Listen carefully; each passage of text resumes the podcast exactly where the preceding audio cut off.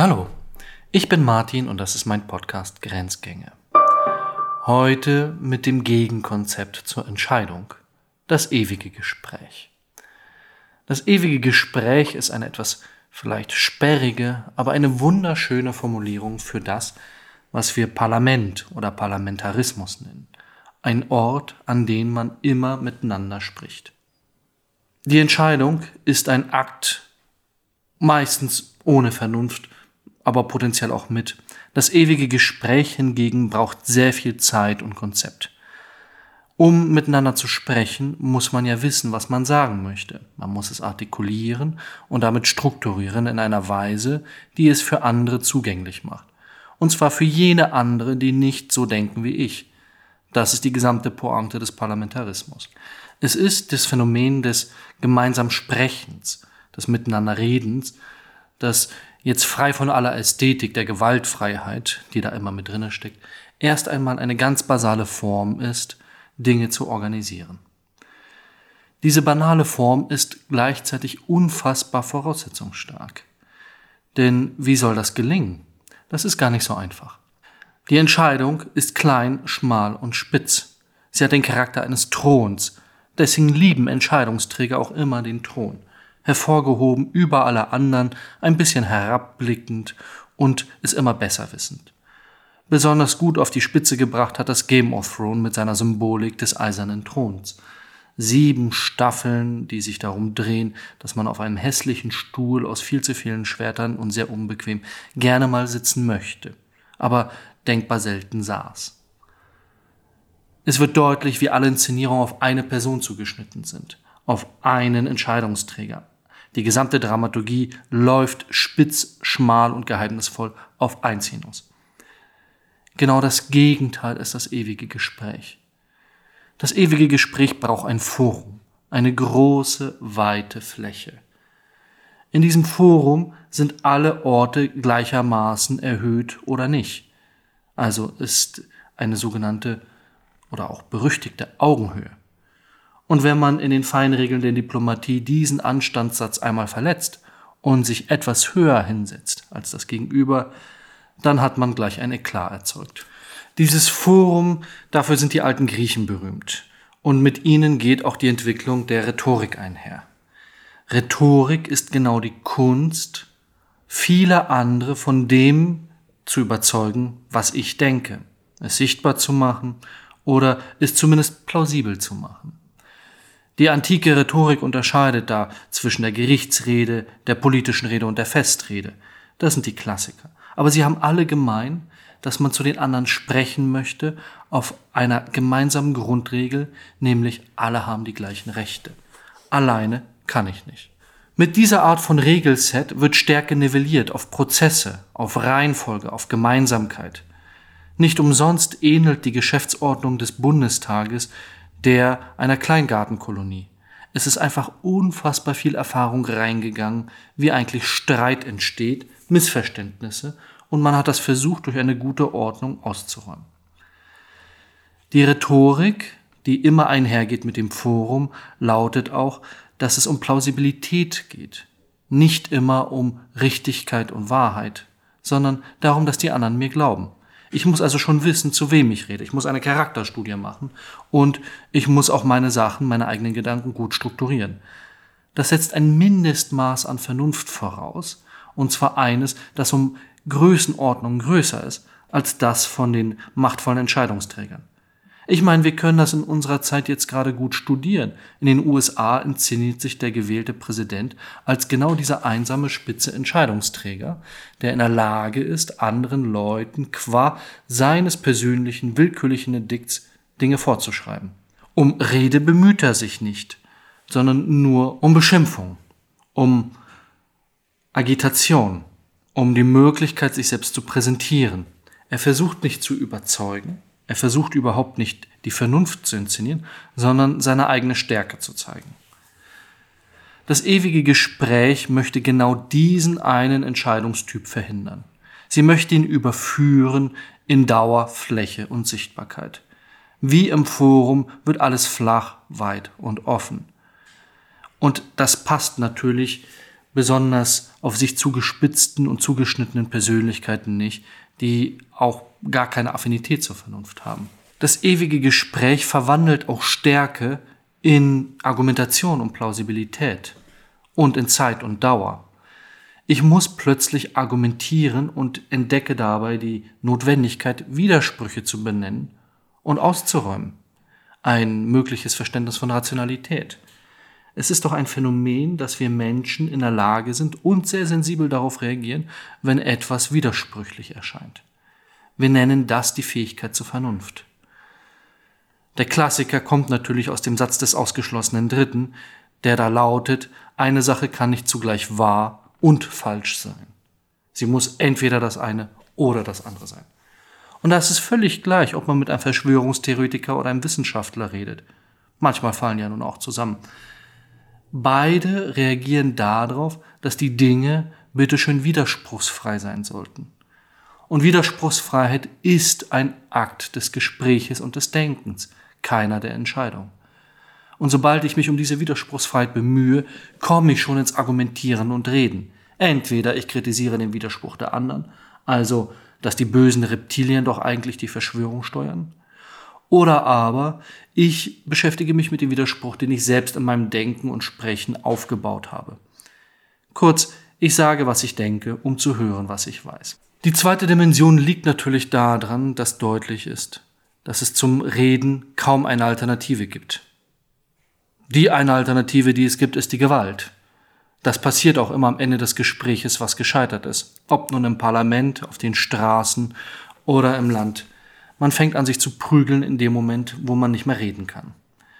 Diese Erkenntnis stammt vermutlich in aller Brutalität aus der französischen Revolution, wo die Gewalt auch immer gleich mit der Guillotine assoziiert wird. Terror als das Mittel der Tugend, um den Willen der Einzelnen durchzusetzen.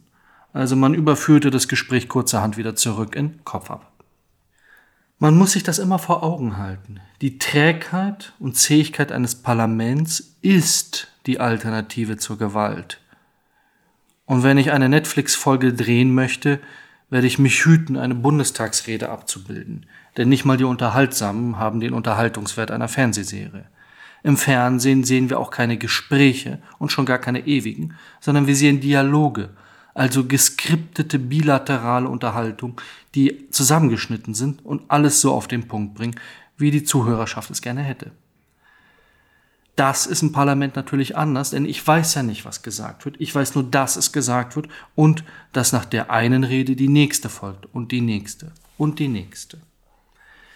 Wir tun das, um Macht zu zerstreuen, um sie zu teilen, zu zerteilen und zu verteilen. Nun ist auch dem ideologischsten Rhetoriker und dem verliebtesten gewaltfreien Kommunikationsmenschen deutlich, dass Dinge irgendwann zu einer Entscheidung geführt werden müssen. So sehr sich also das ewige Gespräch darum bemüht, die Entscheidung aus dem Geschäft zu räumen, so deutlich es auch gelingen kann das nicht. Am Ende des Tages wird abgestimmt.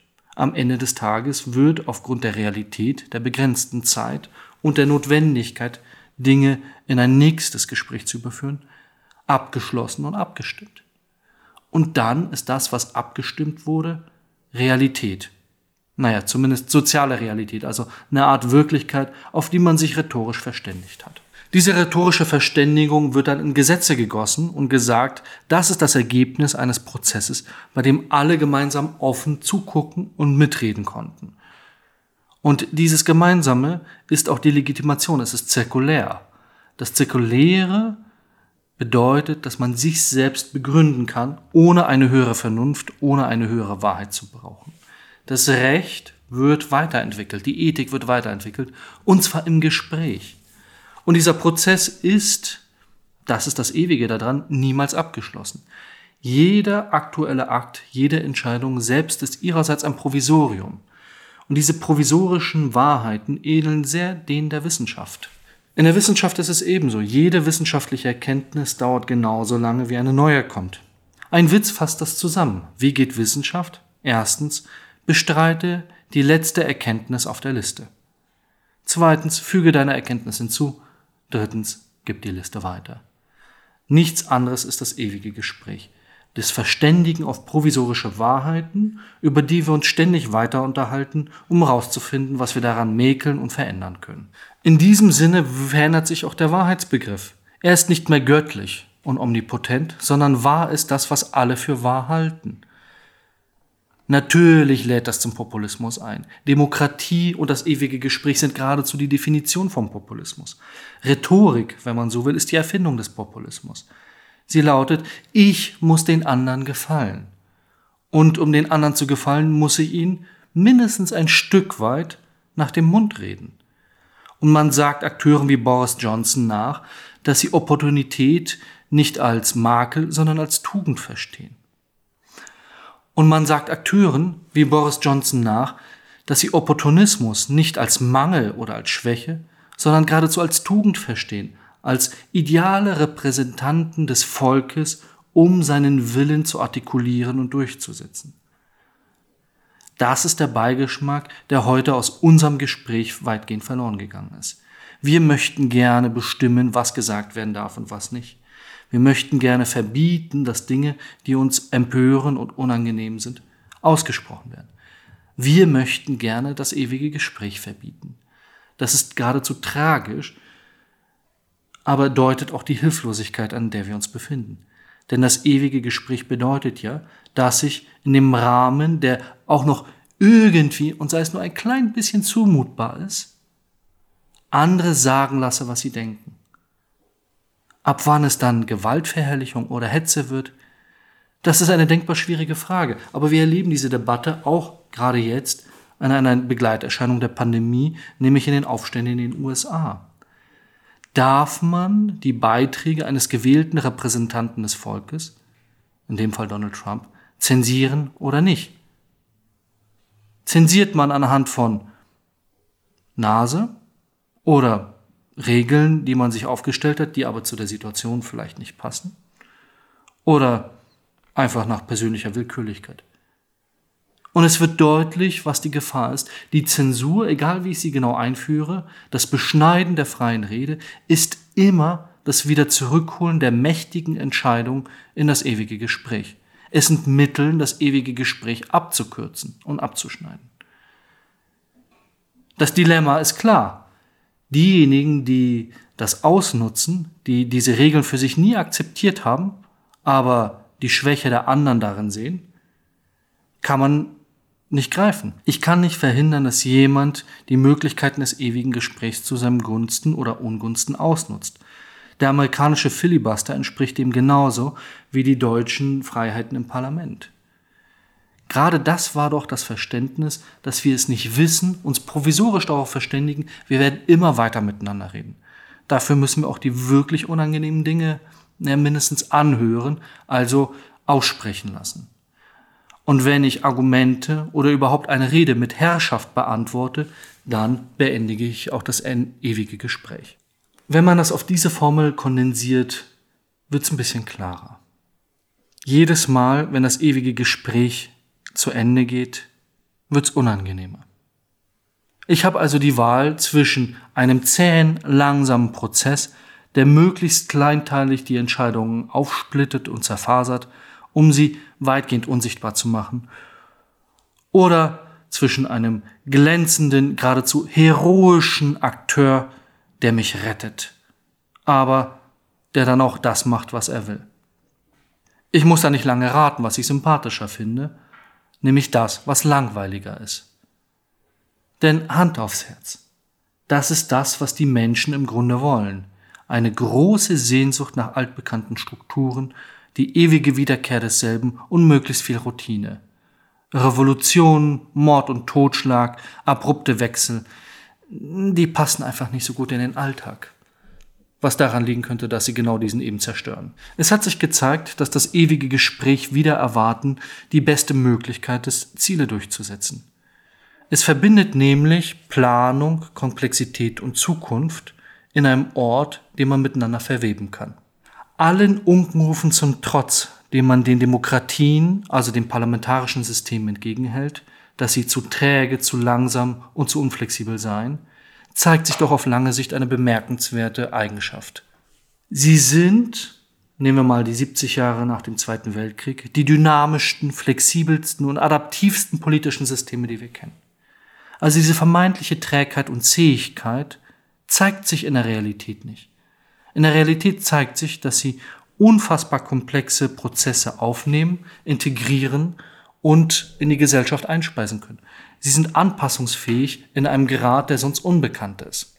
Die empirische Evidenz ist knallhart. Das ewige Gespräch scheint dasjenige zu sein, was am schnellsten Veränderungen ermöglicht.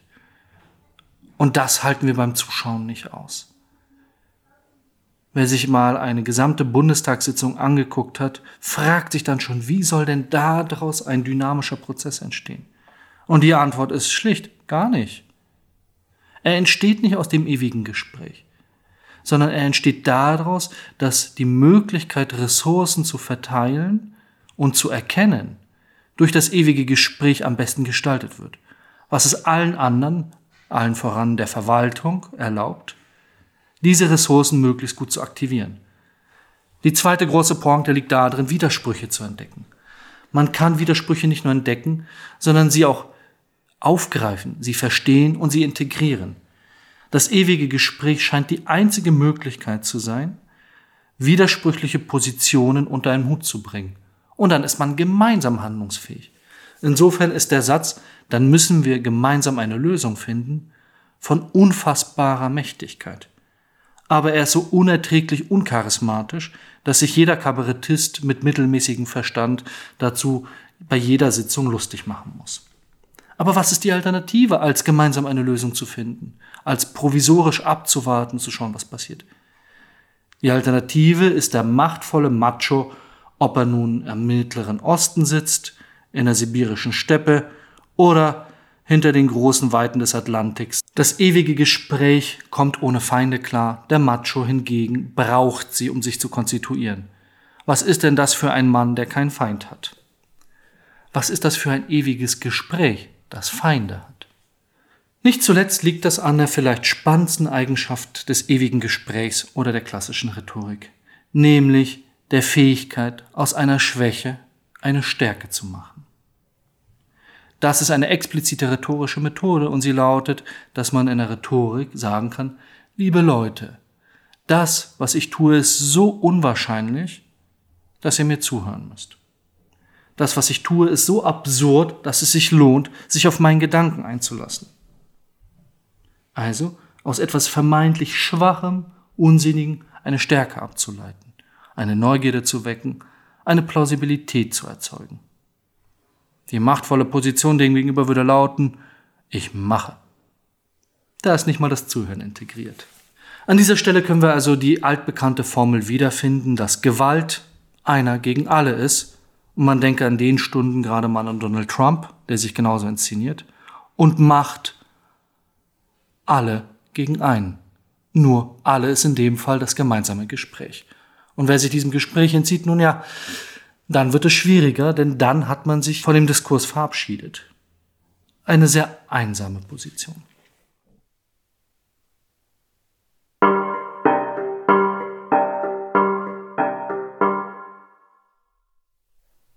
Wie immer findet sich in der Beschreibung dieser Folge ein Link zum Quellenverzeichnis.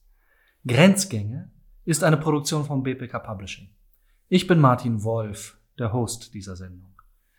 Editing Raffaela Neff, Redaktion Katharina Hesse, Konzeption und Umsetzung Paul Johannes Rossmann.